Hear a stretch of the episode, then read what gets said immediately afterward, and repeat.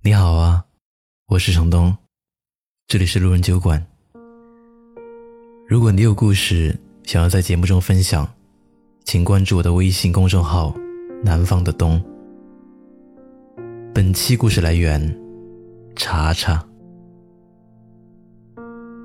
朋友叶子约我一起逛街吃饭，我很诧异的问他：“今天不加班吗？”叶子有点忍不住笑，说。难道我就不能对自己温柔一点吗？我没办法不诧异，因为叶子平时就像一个被不断拧紧的发条。十次周末约她出门，九次都是在忙工作。甚至有一次晚上十点多问她睡了没，她居然秒回我说还在公司加班。有好多次我都劝她注意身体，劳逸结合。但他总说事情太多，不处理完不行。而且他觉得自己现在还年轻，正是在努力的年纪，对自己狠一点，以后会有回报的。想到这里，我忍不住问：“是什么让你这个工作狂转性子呢？”叶子叹口气，面色变得有些凝重。我上司。一个四十多岁的女强人，她把业绩看得比什么都重要，不重视自己的身体。孩子没时间陪，和老公的感情也越来越不好。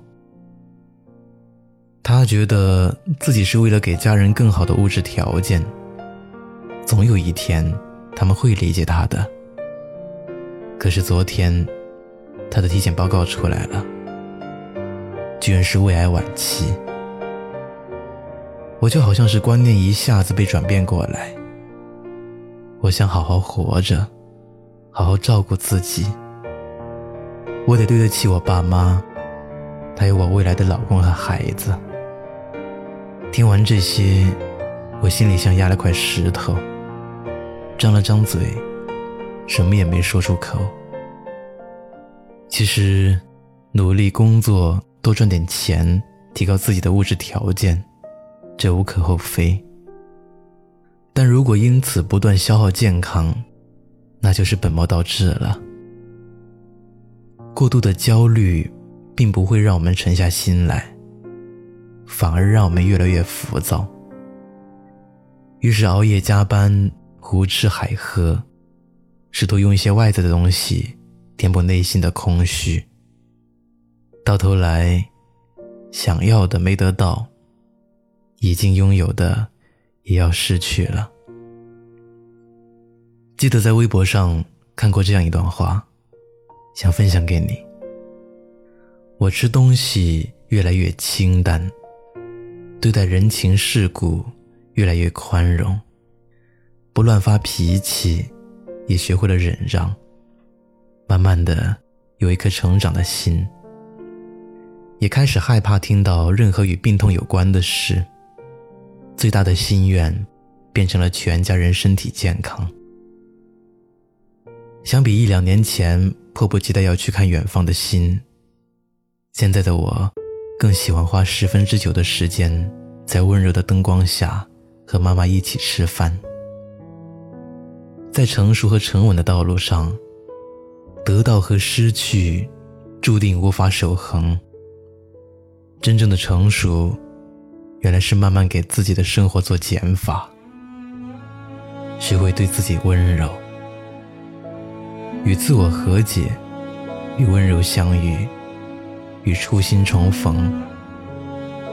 愿你也好好爱自己，让一切变得不同。